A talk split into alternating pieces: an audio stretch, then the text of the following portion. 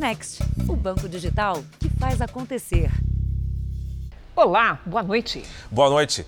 O Jornal da Record começa com um alerta. Os criminosos estão falsificando as notas mais altas de reais. No ano passado, mais de 200 mil cédulas falsas chegaram ao Banco Central. Só aquelas de 200 reais, aquela do Lobo Guará, teve um aumento de 850% no número de falsificações.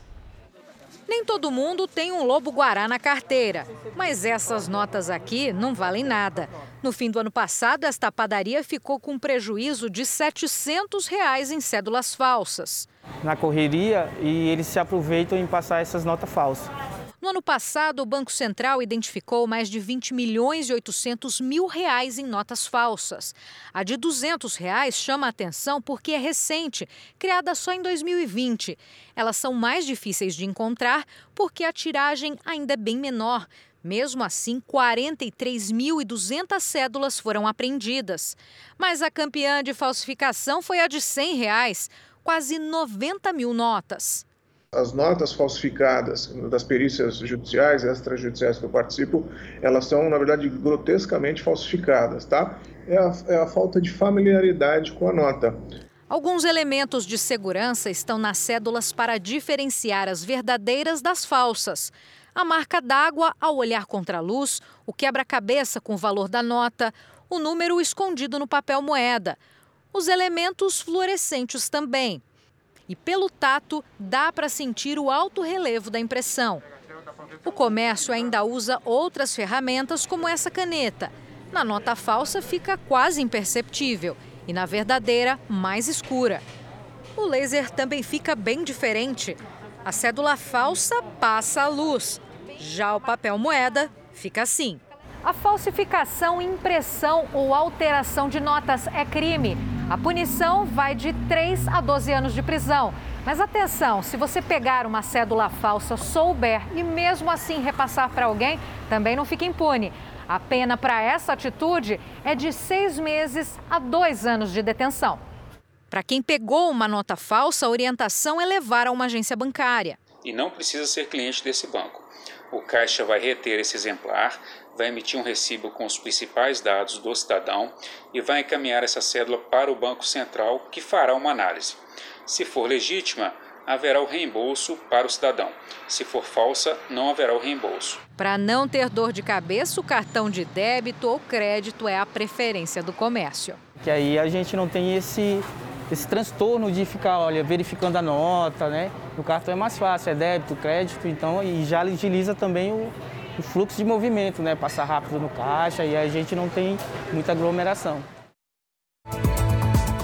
Veja agora outros destaques do dia. São Paulo e Salvador fazem mutirão neste sábado para vacinar crianças. Anvisa relata novas ameaças após a aprovação da Coronavac. Presidente Bolsonaro diz que o projeto para reduzir o preço dos combustíveis permitirá diminuir e até zerar impostos. Via expressa mais importante do Rio de Janeiro é paralisada duas vezes por causa de tiroteios. Nossas equipes revelam dois exemplos de superação no skate e no tênis.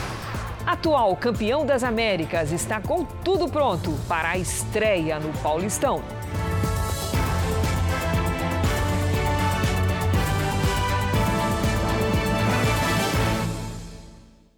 Oferecimento: Bradesco. Abra sua conta grátis pelo app.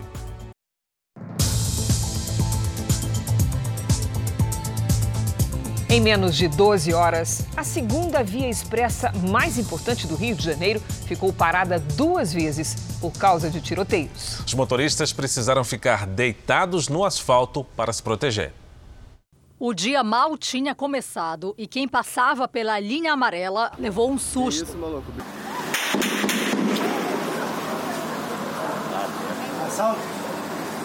Policiais cercaram criminosos que tentavam roubar a carga desses caminhões.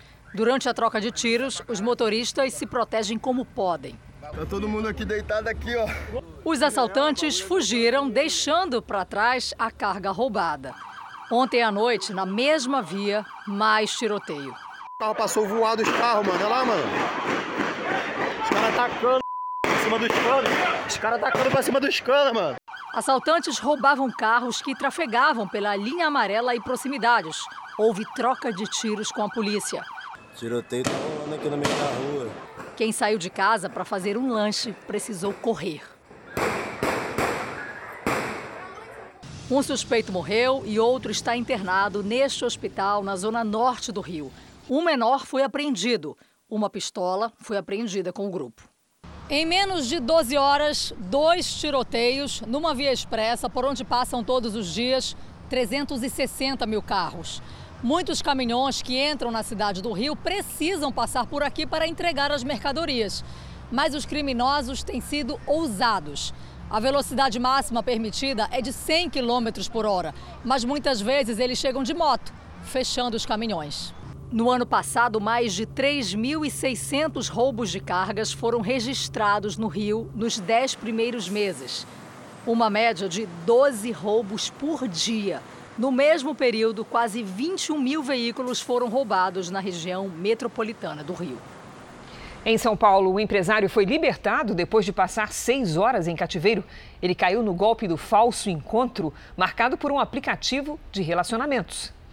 A vítima foi rendida ao chegar ao lugar do encontro e levada para o cativeiro, numa comunidade de Brasilândia, zona norte da capital. Durante seis horas, os criminosos fizeram saques e transferências bancárias no valor de 100 mil reais. A polícia chegou ao local depois de uma denúncia anônima. Quatro pessoas foram presas em flagrante. A intoxicação causada em alguns lotes de cervejas de Minas Gerais, que provocou 10 mortes, completa dois anos neste mês de janeiro. O inquérito foi concluído há um ano e meio. Mesmo assim, a ação na justiça ainda está na fase inicial. Não há previsão de sentença, nem mesmo em primeira instância. Luiz Felipe não esquece o dia em que tomou a cerveja Belo Horizontina em um churrasco na véspera do Natal de 2019. Ele foi internado e passou 82 dias em coma. Até hoje, o engenheiro convive com as sequelas da contaminação. Eu perdi 100% da audição. Atualmente eu escuto através de aparelhos. Além disso, eu não tenho movimento dos pés e nem a sensibilidade nos pés, como também ainda tenho dificuldades nos movimentos dos dedos da mão que é toda a parte periférica do corpo. Dez pessoas morreram em decorrência das intoxicações, 16 ficaram com sequelas e mais de 20 teriam apresentado problemas de saúde. As investigações sobre o caso começaram em janeiro de 2020 e o inquérito foi concluído em junho do mesmo ano. A polícia confirmou que vários lotes de cerveja da marca Baker continham dietilenoglicol, uma substância usada no processo de resfriamento e que não poderia ter contato com a bebida. O Ministério Público ofereceu denúncia contra 10 pessoas ligadas à cervejaria por lesão corporal, homicídio e contaminação culposa. Também correm na Justiça uma ação civil pública e ações individuais movidas pelas famílias das vítimas, todas ainda na fase inicial. Não tem nenhuma previsão de sentença, não tem nada que, que possa dizer assim: olha, nós estamos, estamos perto de, um, de, um, de uma decisão de primeira instância? Não, não, não, não se pode é, falar isso. A justiça ela tem que ser feita. É isso que a gente vive pedindo o tempo inteiro. Nós tentamos contato com a cervejaria Baker, mas não tivemos resposta. O coronavírus, como o próprio nome diz, é um vírus, mas no Paraná o número de infecções pelas superbactérias aumentou entre os internados com a Covid. A situação chama a atenção dos cientistas e foi publicada, inclusive, em uma revista internacional. Ao longo da pandemia, o número de pacientes de Covid que tiveram complicações por causa das superbactérias, aquelas resistentes aos antibióticos, aumentou 56% no Paraná. O estudo foi feito por pesquisadores da PUC e publicado em uma revista internacional e analisou dados de 99 hospitais do estado entre 2019 e 2020. A gente fez uma análise de tendência, né? Então ela foi é uma curvinha, né, que estava já tinha essas bactérias, de repente ela mudou a tendência, então aumentou. No caso da Covid-19, os antibióticos são usados quando os pacientes apresentam também infecção bacteriana. As superbactérias reduzem as opções, o que pode comprometer o tratamento. A alta na prescrição de antibióticos nos hospitais do país durante a pandemia pode ser justificada pelo maior número de pacientes graves internados que acabaram desenvolvendo infecções secundárias e necessitando desses medicamentos. Porém, o uso excessivo pode ter impulsionado o surgimento das superbactérias. Um estudo da Fiocruz confirmou a presença destes micro-organismos mais resistentes em quase 4 mil amostras coletadas no país entre janeiro e outubro do ano passado.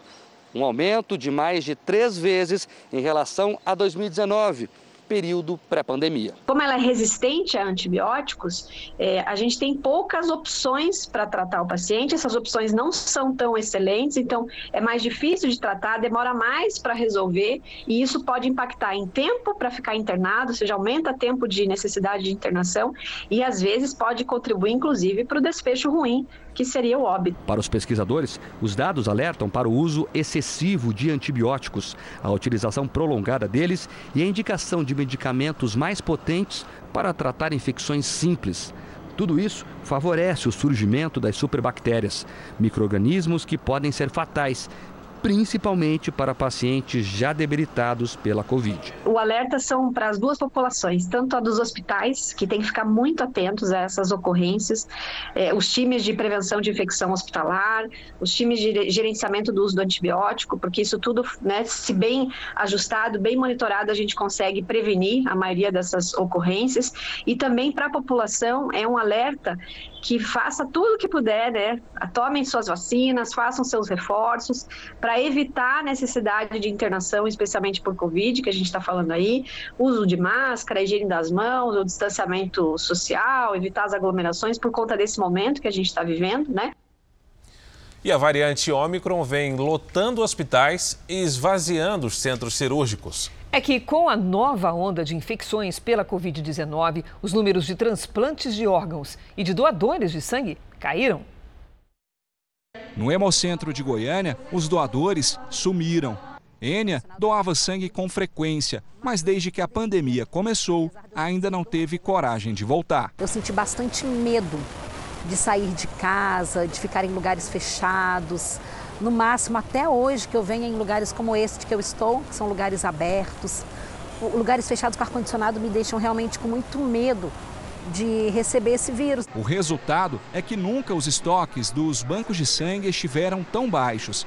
Em Goiás, a quantidade de bolsas é cerca de 40% do considerado ideal. Outro problema é que, com o avanço rápido da variante Ômicron e dos casos de dengue, quem poderia doar fica impedido. Se ela teve Covid, ela tem que aguardar 30 dias após remissão de todos os seus sintomas, assim como a dengue também.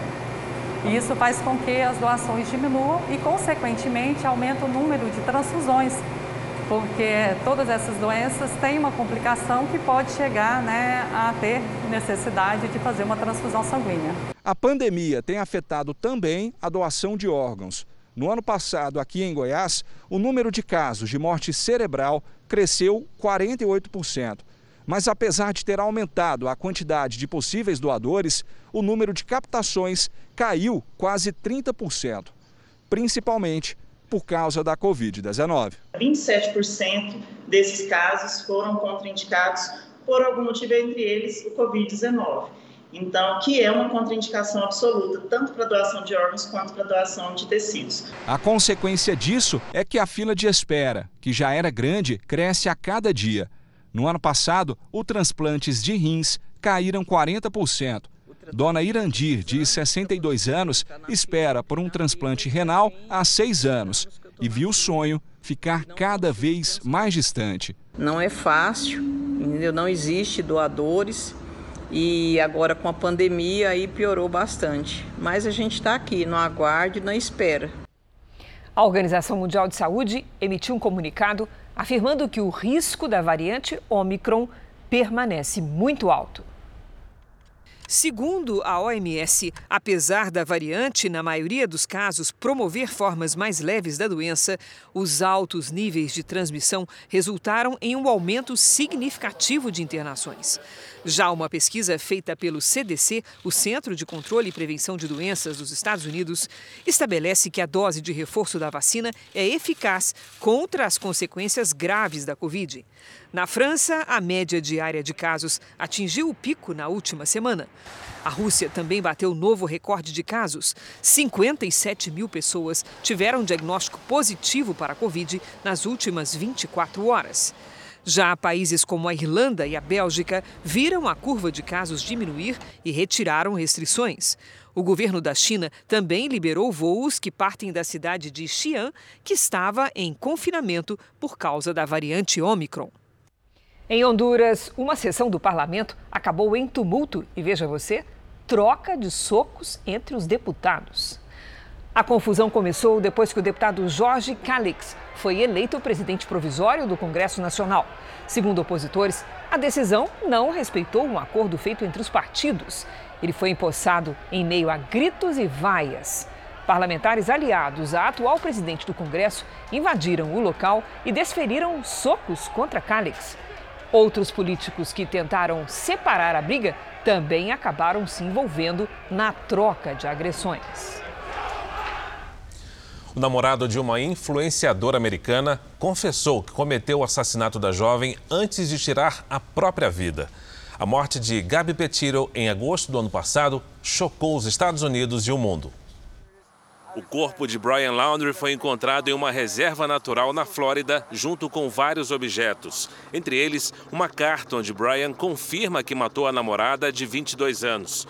Nenhum outro detalhe foi divulgado pelo FBI.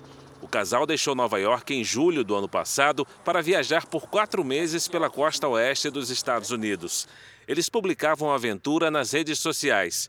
Em setembro, Brian retornou à cidade natal sozinho e fugiu logo depois, sem dar nenhuma explicação. A polícia encontrou os restos mortais de Gabi Petiro em outubro. Ela foi vítima de estrangulamento. O Jornal da Record agora vai falar de futebol. Está chegando a hora. O Campeonato Paulista começa neste domingo com exclusividade aqui na Record TV. Às 3h45 da tarde, o Palmeiras encara o Novo Horizontino. A tranquila e pequena Novo Horizonte, a 410 quilômetros de São Paulo, vive um fim de semana especial. Os mais jovens fazem questão de exibir o orgulho de ser Novo Horizontino. Novo Horizontino vai ganhar. Vai ganhar? Vai ganhar. E quanto vai ser esse jogo aí? 3x1 pro Novo Horizontino. 3x1? Por aqui, o assunto entre os 41 mil habitantes é um só: a abertura do maior campeonato estadual do Brasil. E o time da casa terá um visitante ilustre e gigante. Nada mais, nada menos que o tricampeão da América. O Palmeiras se preparou durante toda a semana em São Paulo. Viajou hoje para Catanduva, cidade vizinha, onde vai ficar hospedado e promete ir com o time titular para a estreia no Paulistão. Sabemos que vai ser um campeonato né, muito longo, né, com vários jogos, né, então preparando a cada dia é, é, com intensidade para poder chegar nos campeonatos e nos jogos fortes. A força será realmente necessária para encarar o sol, o calor e o Novo Horizontino. Se por um lado o Palmeiras se acostumou a dominar o continente, conquistando duas vezes a Libertadores em 2021, o Novo Horizontino também teve um ano mágico. Além de conquistar o Campeonato Paulista do Interior, o clube conseguiu dois acessos consecutivos no Campeonato Brasileiro e agora vai disputar a Série B, se colocando entre os 40 principais clubes do país.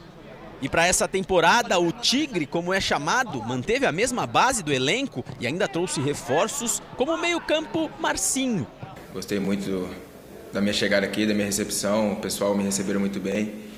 E eu só tenho a contribuir com, com o grupo, com o clube e fazer o meu melhor para conseguir nosso objetivo no ano. 8.400 ingressos foram colocados à venda, respeitando o decreto do governo do estado que limita em 70% a ocupação dos estádios. Além disso, a entrada de menores de idade só será permitida com o comprovante da vacina, por determinação do Juizado da Infância e Juventude de Novo Horizonte.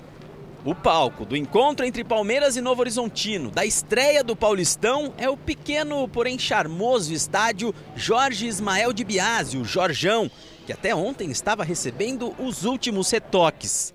Depois dos ajustes finais no estádio, dos últimos treinos de Palmeiras e Novo Horizontino, agora é só esperar. Menos de 24 horas para a bola ser posicionada exatamente aqui, no centro do gramado do Jorge Ismael de Biase, para que comece o espetáculo do maior campeonato estadual do país. Então, para você não esquecer, o Paulistão começa amanhã na Record TV com o jogo entre Novo Horizontino e Palmeiras a partir das 3h45 da tarde. Para a estreia no Cariocão na próxima quarta-feira, o Flamengo vai apostar na garotada. E no Botafogo, a principal contratação do clube vai jogar pela primeira vez o estadual. A torcida do Botafogo não para de comemorar. Voltou para a primeira divisão, conquistou o título da Série B e vai receber um grande investimento financeiro. E para reforçar o elenco, teve a chegada do lateral Rafael. Sempre tive um carinho especial pelo Botafogo. E assim, eu espero que esse ano possa, possa ser maravilhoso para mim e para o Botafogo. É, é, tudo que, é tudo que eu quero mesmo. Rafael foi revelado no Fluminense, ao lado do irmão gêmeo Fábio. Os dois foram cedo para a Europa. Aos 16 anos, foram contratados pelo Manchester United da Inglaterra. Foram 14 anos no velho continente, até chegar ao clube que mexe com o coração de toda a família. Ele vai jogar pela primeira vez o Cariocão. Carioca é, é uma, uma, competição boa para eu mostrar, para eu me preparar bem, eu, talvez para o brasileiro. E quem sabe aí buscar um título carioca vai ser maravilhoso. No Flamengo, muitos jogadores podem fazer o caminho inverso do Rafael com a ajuda do Campeonato Carioca. Meninos da base do clube vão jogar a primeira rodada da competição. Uma ótima oportunidade de chamar a atenção dos grandes times do mundo. Tenho certeza absoluta que é uma baita oportunidade para esses meninos aí em relação a, a esse processo de trabalho. Ainda mais com o estadual sendo transmitido para 21 estados do país. É o campeonato transmitido para o maior número de estados e o maior número de, de cidades desse país. Isso demonstra o interesse, o quanto esse campeonato é importante para o futebol nacional. Em 2021, Rodrigo Muniz foi um dos destaques. Fez esse lindo gol e foi comprado pelo Fulham da Inglaterra. Outros ganharam espaço no time principal, como João Gomes, que fez até um dos gols da final da competição, quando o Flamengo foi campeão. Esse momento eu acho que tem que desfrutar dele. Então a gente tem que desfrutar desse momento, os meninos vão ter que entrar desfrutando desse momento e jogar com alegria. O treinador português Paulo Souza acompanha tudo de perto. Ele treina o elenco principal, que vai disputar a sequência da competição. Fábio Matias vai comandar o Flamengo nos primeiros jogos. Eu já tive a oportunidade de conversar com ele, foi muito receptivo em relação a, aos termos, trabalho, ideia, jogadores. E aos poucos a gente vai, né, nesse período agora, é, recebendo mais informações para poder entender um pouco como que vai ser esse processo é, no profissional aqui. O Flamengo está em busca do tetracampeonato carioca, um feito inédito e desejado por todos os jogadores. O Campeonato Carioca começa na próxima quarta-feira e você também vai acompanhar com exclusividade aqui na tela da Record TV.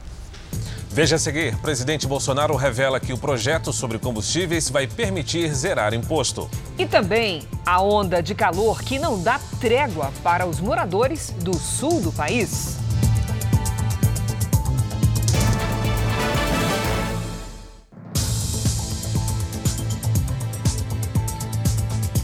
Presidente Bolsonaro deu mais detalhes hoje sobre o projeto de emenda constitucional em estudo pelo governo para frear a alta no preço dos combustíveis. O presidente esteve no interior de São Paulo para o enterro da mãe, Dona Olinda. Depois de passar a noite na casa da família, Bolsonaro saiu acompanhado do filho Flávio para cumprimentar moradores no centro da cidade e conversou com jornalistas. Durante mais de uma hora, o presidente falou sobre vários assuntos. Um deles, os preços da gasolina, do etanol e do óleo diesel. Bolsonaro disse que o governo está trabalhando para a aprovação de uma proposta de emenda constitucional que autorize a União e os estados a reduzir ou até zerar os impostos sobre os combustíveis. A PEC é autorizativa.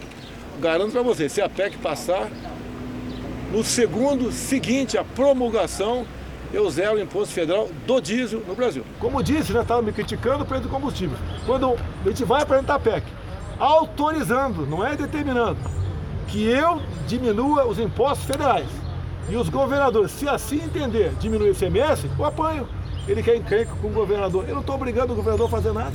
O presidente também confirmou o veto de quase 3 bilhões de reais no orçamento de 2022. Valores que devem ser tirados das emendas de comissão do Congresso e da fatia reservada aos gastos do executivo. Eu sou obrigado a vetar, como eu disse a você. Se eu sancionar, eu, eu tenho que ter o recurso definido. De onde vem aquele dinheiro? Então, já sabe, foi, foi, foi sancionado ontem. Por alto, não tive cabeça para buscar profundidade, confiei na equipe. Foi vetado, acho que 2,8 bilhões. Parte do nosso, e parte do nosso, né? Vou cortar na, na, na, na própria carne, e parte nas emendas de, de comissão do, do Congresso. Agora, existe a possibilidade né, de esse recurso ser recomposto ao longo do ano, de acordo com o comportamento da, da arrecadação nossa. O prazo para a sanção do orçamento terminou ontem, mas os detalhes do documento serão conhecidos na segunda-feira, com a publicação no Diário Oficial. O presidente voltou a lançar dúvidas sobre possíveis efeitos colaterais da vacinação infantil contra o coronavírus. A Organização Mundial da Saúde e praticamente todas as entidades médicas recomendam a imunização das crianças e destacam que as reações adversas são mínimas. As duas vacinas aplicadas em crianças no Brasil, da Pfizer e a Coronavac, foram aprovadas pela Anvisa. Bolsonaro ainda esteve em uma lotérica para apostar na Mega Sena acumulada. Depois partiu de helicóptero para São Paulo, onde embarcou para Brasília. Em Fortaleza, um motorista foi preso após atropelar 10 ciclistas. O acidente aconteceu na manhã de hoje. Após o atropelamento, o teste do bafômetro constatou que o motorista tinha bebido. Um homem chegou a ser imobilizado e socorrido. As outras vítimas tiveram ferimentos mais leves. Agora, a história de um acidente que teve a participação de um astro de Hollywood. O ator e ex-ganhador, governador da Califórnia, Arnold Schwarzenegger, se envolveu num acidente de carro que deixou uma mulher gravemente ferida. Segundo um jornal americano, o carro do ator passou por cima e esmagou um automóvel menor. Ele não se feriu. Já a motorista do outro veículo foi internada com ferimentos graves. O acidente aconteceu a cerca de um quilômetro e meio de distância da casa onde Schwarzenegger mora. Vamos acompanhar agora os destaques do próximo Domingo Espetacular. Brasileiros ficam sem o auxílio emergencial, enquanto golpistas ostentam carros de luxo. Os detalhes da fraude que desviou mais de 10 milhões de reais e deixou pelo menos 13 mil pessoas sem nada. Dois casos, o mesmo crime.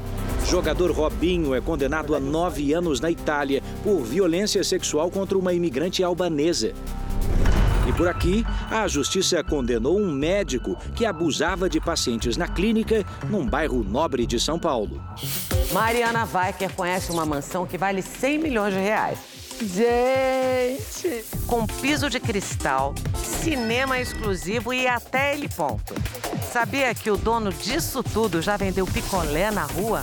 Uma surpresa para Rony Von. O príncipe da TV brasileira ganha um almoço especial. Ai, que coisa boa, gente.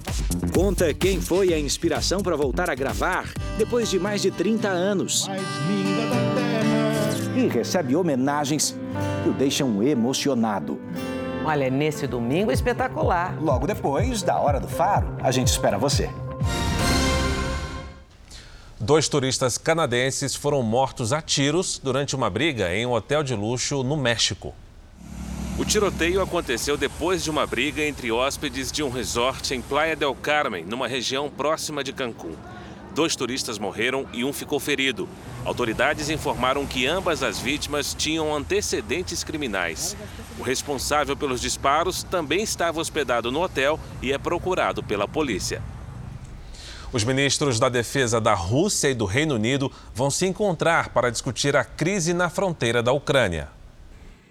Hoje, a embaixada americana enviou um pacote de segurança no valor equivalente a mais de um bilhão de reais. O carregamento inclui mais de 90 toneladas de armamentos. A embaixada americana em Kiev mostra que a ajuda demonstra o compromisso dos Estados Unidos em ajudar a Ucrânia a reforçar sua defesa em meio à crescente ameaça dos russos. Na Rússia, o país continua suas movimentações militares. Agora, caças foram enviados para a Bielorrússia. Países ocidentais temem que a Rússia, que reuniu dezenas de milhares de soldados em suas fronteiras com a Ucrânia, esteja planejando um novo ataque a um país que invadiu em 2014. A seguir, você vai ver que o sábado foi de vacinação infantil contra a Covid em todo o país. E o projeto que ensina a jovens de comunidades carentes um dos esportes mais elitistas do mundo.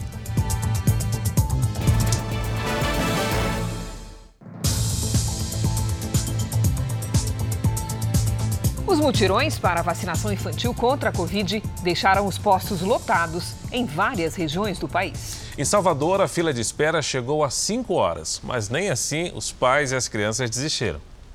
O cartaz feito pela mãe foi exibido pela Maria Júlia. Apesar da pouca idade, só cinco aninhos, ela entende a importância da vacinação lição que aprendeu em casa. Ela sempre tem medo de vacina, né? Mas ela entende, a gente conversa com ela, ela entende que é importante porque precisa se proteger. O sábado de mutirão em Salvador foi dedicado à vacinação do público infantil. Com filas quilométricas nos pontos de imunização, o tempo médio de espera chegou a 5 horas. A Gleina, assim como a maioria, não desistiu. Ela não via a hora de vacinar a filha Helena e ficou emocionada alívio, tranquilidade, porque agora eu sei que vai ter uma vida normal, vai voltar a ter uma vida normal. Estou muito feliz. No Distrito Federal, as famílias também se encontraram nos postos de saúde, abertos até às 5 da tarde. As crianças de 6 e 7 anos começaram a ser vacinadas com a Coronavac. Em Mato Grosso do Sul, também foi autorizada a vacinação de crianças acima de 6 anos com a Coronavac. Mas neste sábado, apenas a capital, Campo Grande, aplicou o imunizante. Estava bem ansioso. Com o avanço da variante Ômicron altamente transmissível, as crianças ficaram mais vulneráveis à Covid-19 por não estarem protegidas. Para diminuir os riscos, as secretarias de saúde têm criado os mutirões, como esse aqui em Salvador. A ideia é facilitar o acesso em massa e ampliar a imunização infantil em menos tempo.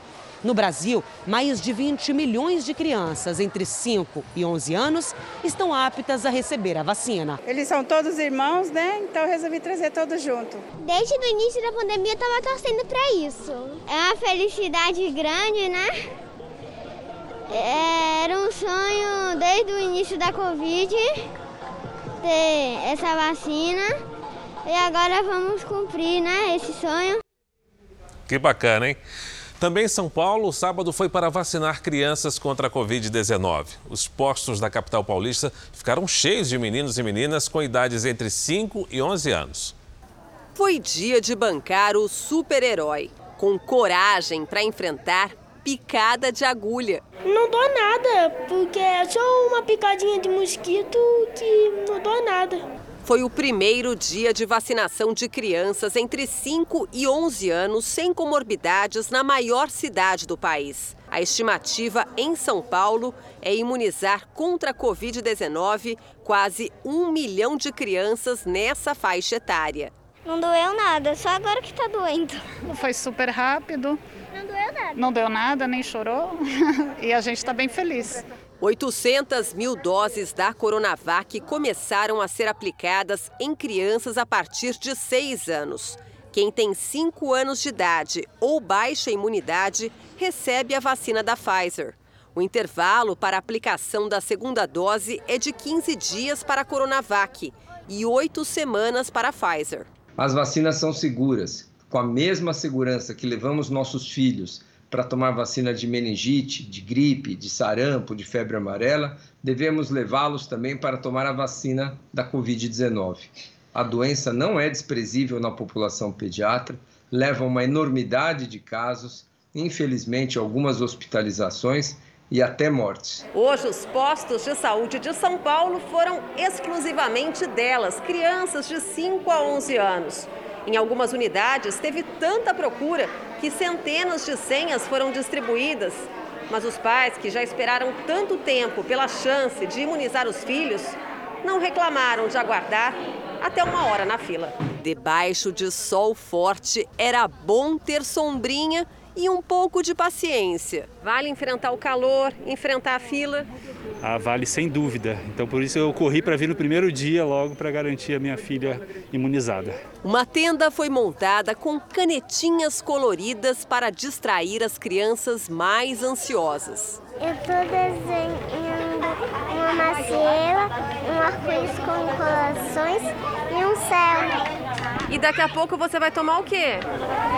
Vacina. Para incentivar os filhos a tomar vacina, teve colo, carinho e, no fim, algum agrado. A mamãe falou que ia me dar doce depois. Ela prometeu? Prometeu. O Edgar, que tem 10 anos, quer voltar a frequentar a escola um pouco mais protegido contra o coronavírus. A avó dele ainda se recupera da Covid-19. Eu já peguei a Covid, então é bom se imunizar para proteger todos que você ama e a si mesmo.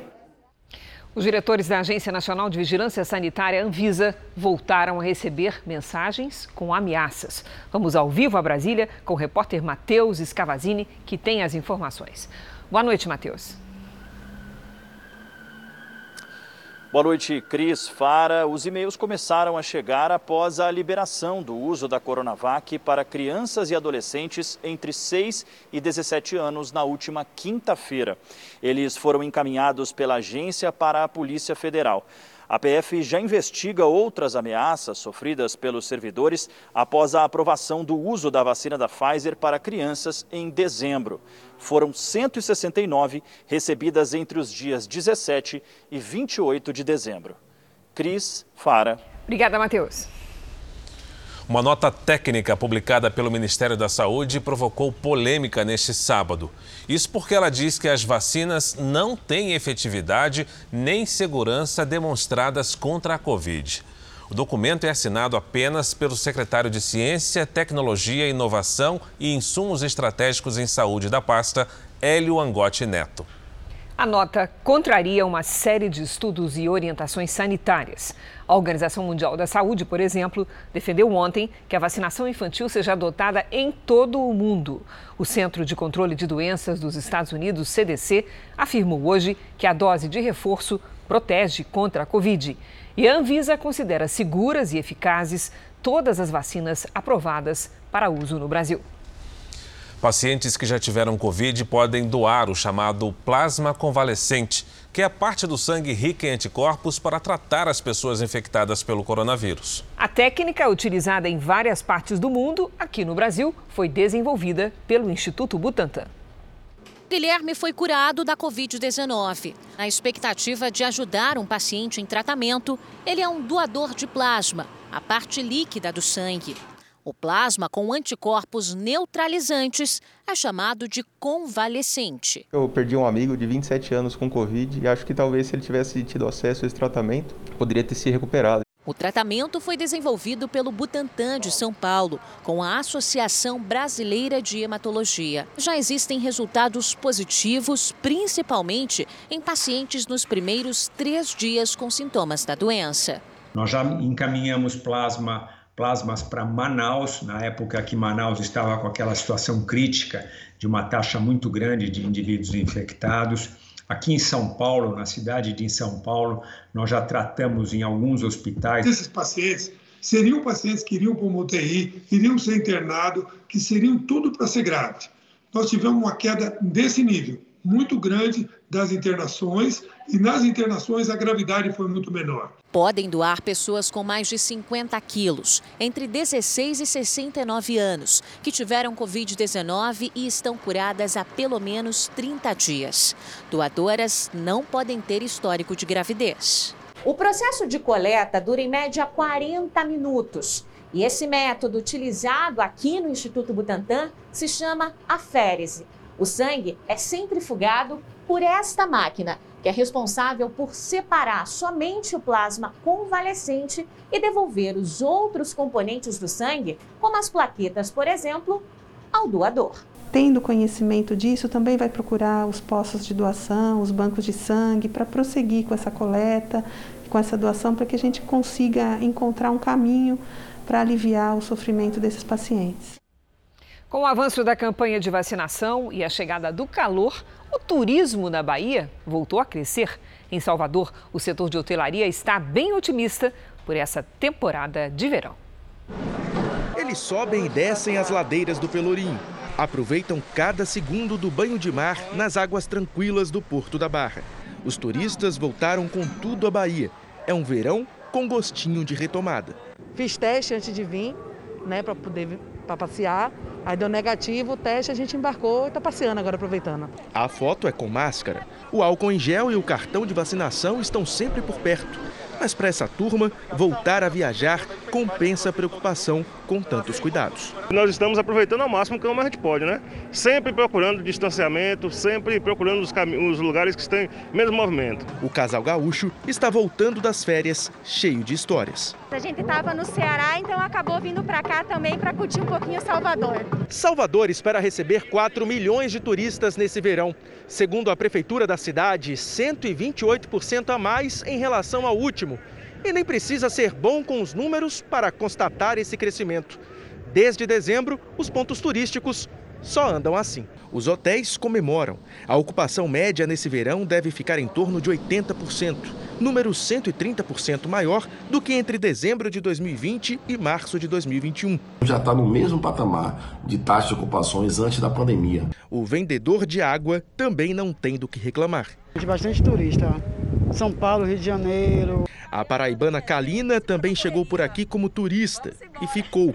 Já são dois anos trabalhando com essa vista. Pronta para faturar e adoçar a vida dos baianos e dos turistas com o melhor brigadeiro da Bahia. Eita, coisa boa. O governo do Rio de Janeiro anunciou um investimento de meio milhão de reais em um projeto de retomada de comunidades dominadas pelo tráfico e a milícia. O repórter Diogo Menezes traz agora as informações ao vivo para gente. Diogo, boa noite para você. Boa noite, Fara. Boa noite, Cris. Esse dinheiro vai ser investido em obras de infraestrutura e também para incentivar projetos sociais e de empreendedorismo. Entre as ações está a liberação de uma verba mensal no valor de 300 reais para 2 mil mulheres com idades entre 16 e 30 anos. Esse anúncio foi feito hoje, né, sábado, três dias depois da operação que reuniu 1.300 homens da Polícia Civil e Militar na ocupação das comunidades do Jacarezinho, na Zona Norte, e da região da Muzema, na Zona Oeste da capital. Hoje, os moradores do Jacarezinho fizeram um protesto contra essa operação. O governador Cláudio Castro disse que ainda não há previsão de expansão do projeto para outras áreas e reforçou que isso só vai acontecer caso os resultados dessas duas primeiras operações sejam positivos. Fara, Cris. Obrigado pelas informações, Diogo. Uma comunidade que já tinha sofrido pelo rompimento da barragem de Brumadinho, agora sofre por causa das chuvas. Toda a população depende totalmente de doações para sobreviver. A chuva passou, mas a lama cobre ruas e casas na pequena comunidade de 3 mil habitantes em Esmeraldas, Minas Gerais. A cheia do rio Paraupeba trouxe do fundo do rio os rejeitos de minério. Sérgio conta que a água chegou a 5 metros de altura e não deu para salvar nada. Para piorar, as plantações de milho e mandioca que ele tinha foram destruídas. Desde sábado passado limpando, desde sábado passado, não consegue limpar não. A piscina no quintal da casa do José Paulo foi encoberta pelo barro e o barco usado para a pesca ficou retorcido com a força da enxurrada. A lama de rejeitos também invadiu a casa dele, onde o produtor vivia com a esposa e a filha. 50% da minha plantação eu perdi ela, que eu vou ter que passar o trator e arrancar. Quase 600 famílias ficaram sem água potável devido à contaminação do solo. E agora, todos dependem de doação de água mineral e alimentos. O local já havia sofrido com a lama da barragem de Brumadinho. Para alguns moradores, além das chuvas, as ações de reconstrução feitas pela Vale na comunidade também estão prejudicando algumas moradias. Patrícia teve parte da casa destruída no início do mês. A moradora diz que o dano na estrutura do imóvel ocorreu após ações de reparação na comunidade. A trepidação provocada pela movimentação das máquinas pesadas teria abalado a estrutura da casa e causado trincas e rachaduras no chão e nas paredes. Esta parede aqui do imóvel, construído em um terreno acidentado e a 80 metros do rio, veio abaixo. Nossas casas não foram construídas como casas igual, igual nos centros urbanos, porque aqui era só movimentação local. Quantidade de lama, quantidade de, de minério, quantidade de dejetos que está depositado nas vias e na casa das pessoas, elas não têm condições de fazer uma limpeza além, que, além de muito superficial na sua própria casa. Então é, precisa sim da ajuda, vai precisar de maquinário pesado para conseguir tirar essa, esse material daqui. A assessoria técnica que acompanha as ações de reparação nas comunidades diz que já tinha informado a Vale sobre os danos às residências. Já a Vale não respondeu aos nossos contatos. Os bombeiros de São Paulo encontraram hoje o corpo de um homem arrastado na chuva no último dia 19 na capital. O homem de 55 anos tinha sido visto pela última vez há três dias na zona norte da cidade e foi arrastado pelas águas depois que a casa dele, construída junto a um córrego, desmoronou. Roberto Barbosa da Silva foi a primeira vítima das chuvas na capital paulista neste início de ano. A região onde ele morava foi fortemente atingida pelos temporais da última semana. Foi um sábado de muito calor em todo o Brasil, mas especialmente no sul. Os termômetros marcaram 44 graus no começo da tarde em Porto Alegre. Poucas pessoas tiveram coragem de encarar o calorão nas ruas e nos parques da cidade neste sábado. E quem decidiu enfrentar sentiu os efeitos desde cedo. Foi difícil encontrar lugar na areia de Jurerê Internacional, em Santa Catarina, em um sábado como o de hoje. O calor de 31 graus foi o convite para que a praia ficasse inteira tomada pelos banhistas. O Paraná teve um sábado típico de verão. As temperaturas passaram dos 30 graus em diversas regiões e chegou aos 36 na fronteira com o Paraguai. A previsão para o domingo é de chuva nas regiões Oeste e Noroeste.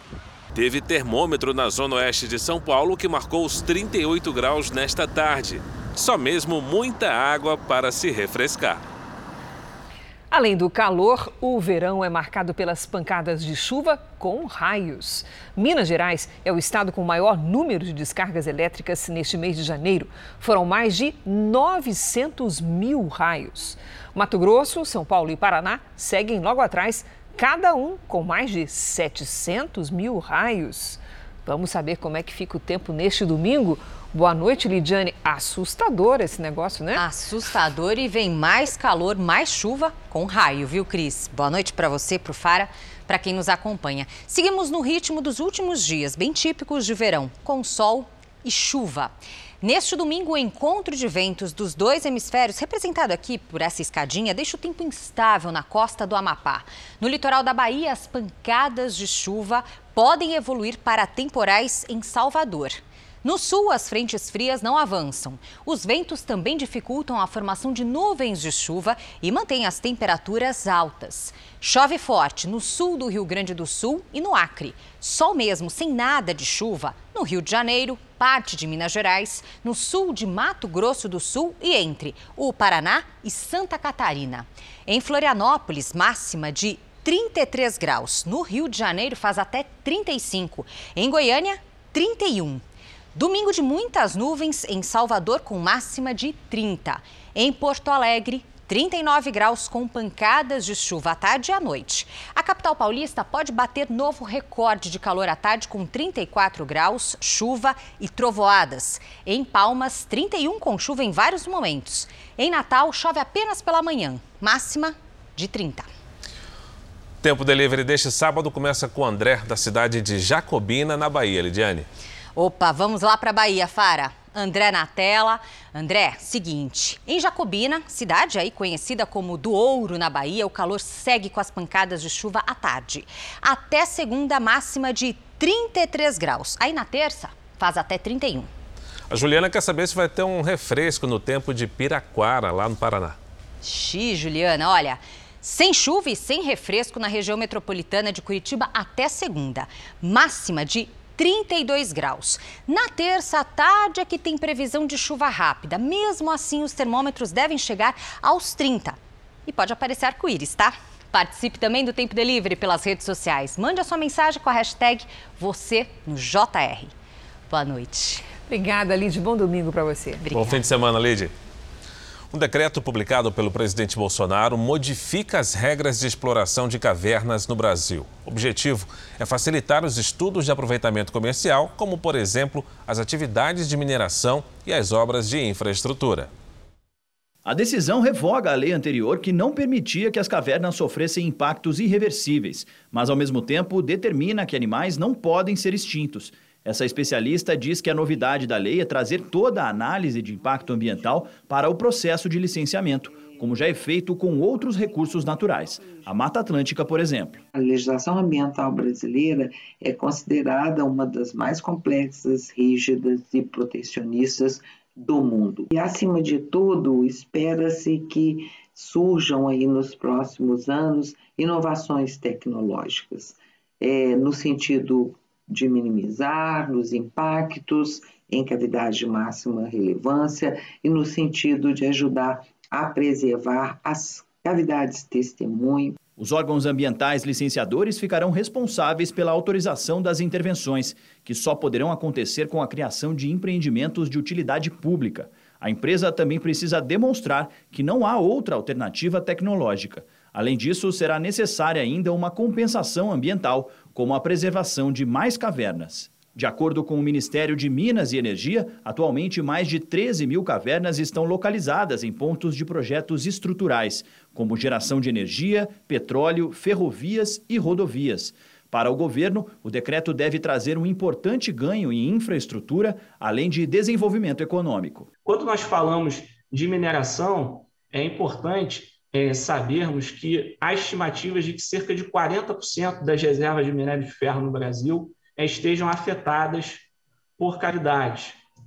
Isso representa, no curto prazo, em três anos, nós estimamos que seria possível um aumento da produção mineral de até 15%, tá? representando cerca de 15 mil empregos esperados é, 1,2 bilhão, adicionais em termos de impostos e royalties e cerca de 15 a 18 bilhões adicionais ao PIB. Em nota, a Sociedade Brasileira de Espeleologia, ciência que significa o estudo das cavernas, diz que não foi convidada a contribuir com os grupos de discussão sobre essa modificação na legislação brasileira e afirma que o decreto revela uma interferência direta dos Ministérios de Minas e Energia e Infraestrutura em uma matéria que é de interesse ambiental. O Ministério de Minas e Energia rebateu as críticas. Esse decreto ele resulta na verdade, de discussões que foram iniciadas em 2019, pelo menos. Tá? Isso é o que eu pude acompanhar aqui. Então, são três anos de discussões embasadas em avanços científicos aí dos últimos 13 anos. E aqui é importante é, notar mais uma questão, que desde 2008, quando foi é, publicado o decreto anterior, que sofreu pesadas críticas, apesar disso, houve um crescimento muito expressivo e o decreto contribuiu para isso do conhecimento sobre cavernas no Brasil. A Procuradoria-Geral da República enviou ofícios aos Ministérios de Minas e Energia, Meio Ambiente e Advocacia-Geral da União cobrando explicações sobre a flexibilização de proteção das cavernas.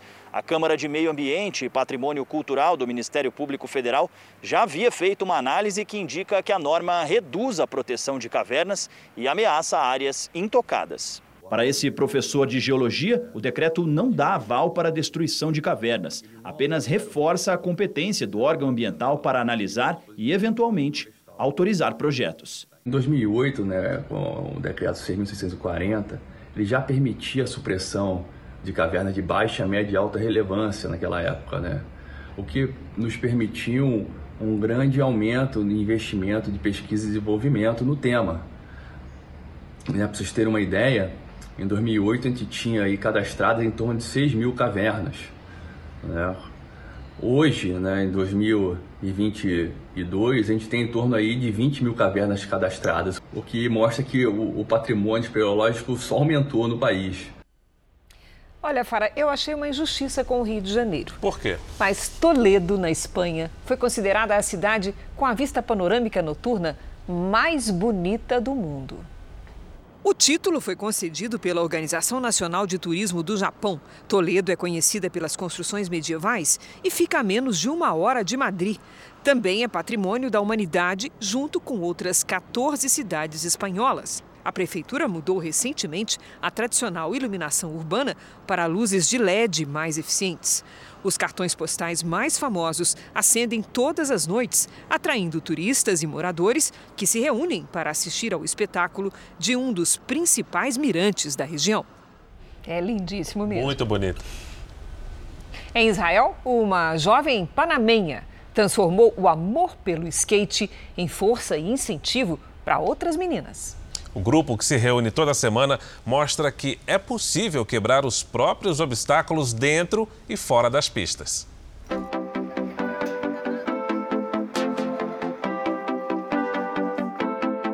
Em um cantinho escondido na cidade antiga de Jerusalém, um grupo de garotas se encontra toda sexta-feira para aprender a andar de skate. As alunas entre 9 e 19 anos são judias, muçulmanas e cristãs. A maioria veste saia, mesmo durante a aula. Outras sapatinhos rosa ou capacetes decorados. E todas têm um objetivo: aprender a dominar o skate. Doze anos atrás, Paula Ruiloba e a amiga Mayan estavam entre as poucas praticantes do skate na região. Para incentivar outras mulheres, decidiram criar o grupo das Garotas Skatistas de Jerusalém.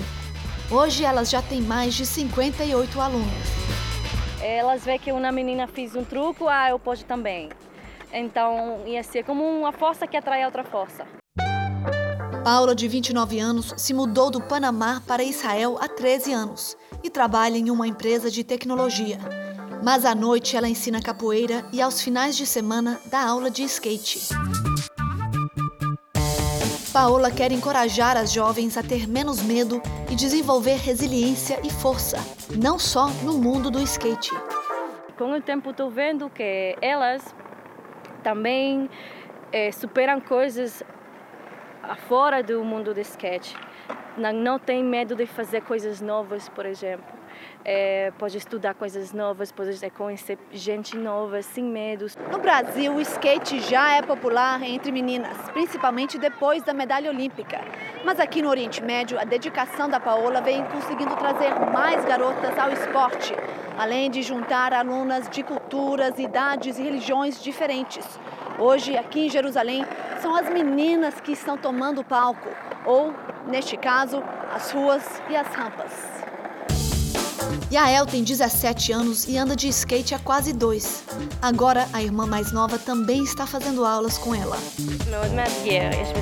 Andar de skate é para qualquer pessoa que gosta. É divertido e desafiador, conta Yael. As meninas fazem parecer muito fácil, mas encontrar o equilíbrio em um skate é complicado.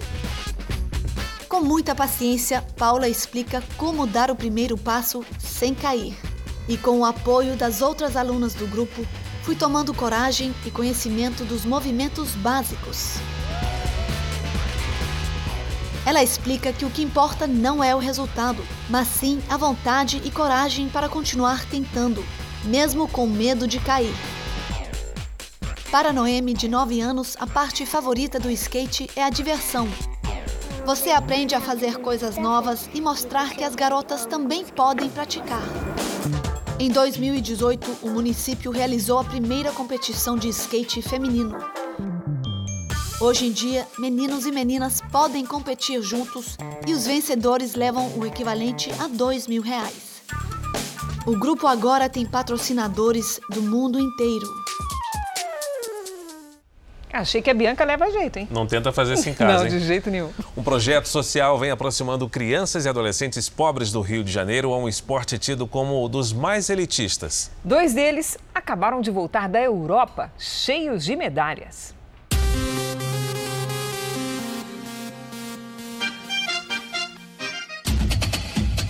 O tênis mudou muito minha vida.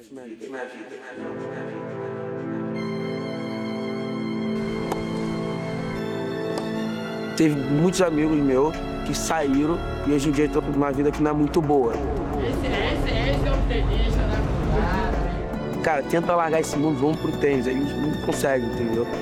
Eu fico bem triste. E aqui é minha casa. E aqui você mora com quem, Carlos? Aqui eu moro com a minha avó, meu pai, minha tia, meu tio. A família é grande e vive principalmente da venda das quentinhas que a avó, Dona Selma, prepara. Começo seis da manhã. Minha primeira remessa de quentinha sai daqui dez e meia da manhã. Também trabalho de segunda a segunda, Natal, Ano Novo, Carnaval. Eu sirvo comida todo dia. Não é fácil que eu pudesse fazer pelo Carlos Henrique, se eu tivesse, eu fazia. Raquete é cara, tênis é caro, bola é cara, uniforme é caro, o esporte é um esporte caro. Um esporte caro e um menino que nem sonhava que poderia chegar lá. Eu estava passando com a minha mãe um dia na lagoa. Ela falou, olha que esporte bacana. Só que ela falou, ah, faz um teste. Daí eu comecei a jogar e tal. Ele falou que eu tinha um potencial, só que eu não acreditava. Ele é o Alexandre, idealizador de um projeto social que ensina tênis para crianças e adolescentes de comunidades pobres do Rio de Janeiro. Fala que é a oportunidade de eles entenderem, conhecer o esporte, os benefícios do esporte, trabalhar em grupo, em equipe, respeitar o próximo. Eu pensava assim, não é para mim. Aí quando eu, eu encostei na raquete e bati a primeira bolinha, legal três meses depois que eu entrei no projeto. Quando eu entrei na pré-equipe, eu, eu, comecei a pensar, pô, eu tenho um potencial para jogar profissional, vou querer ser profissional. O Carlos Henrique e o Antônio Vitor aprenderam a sonhar bem aqui nessa quadra. Com a descoberta de um novo esporte, descobriram também que podiam ir mais longe. O tênis levou os dois amigos a conquistarem títulos do outro lado do oceano e a enxergarem um mundo de possibilidades eles nem sabiam que existia. Já foi campeão brasileiro, porque agora acabou de quebrar mais aí num paradigma, foi campeão em Portugal, né? Três, três de simples e um de dupla. É a realidade. Na primeira viagem para fora do país, os amigos voltaram com a mala cheia de medalhas. Uma bagagem capaz de despertar sonhos que pareciam impossíveis. Quero que ele saia do país, ficar lá fora lá, ele segue a carreira dele. Quero chegar no profissional, jogando todos os grandes slams possíveis e ganhando os todos. Eu falo para ele, você pode ser engenheiro, outro pode ser médico, só vocês querem. Não é porque você mora em comunidade ou que tem baixa renda que você não pode sonhar. Estudarem, dedicar ao que vocês querem e vocês vão conseguir. Boa sorte aos meninos. O Jornal da Record termina aqui. A edição de hoje na íntegra e também a nossa versão em podcast estão no Play Plus e em todas as nossas plataformas digitais. Você continua assistindo ao Cidade Alerta. A gente volta na segunda. Boa noite e ótimo domingo para você. Excelente noite e um bom fim de semana.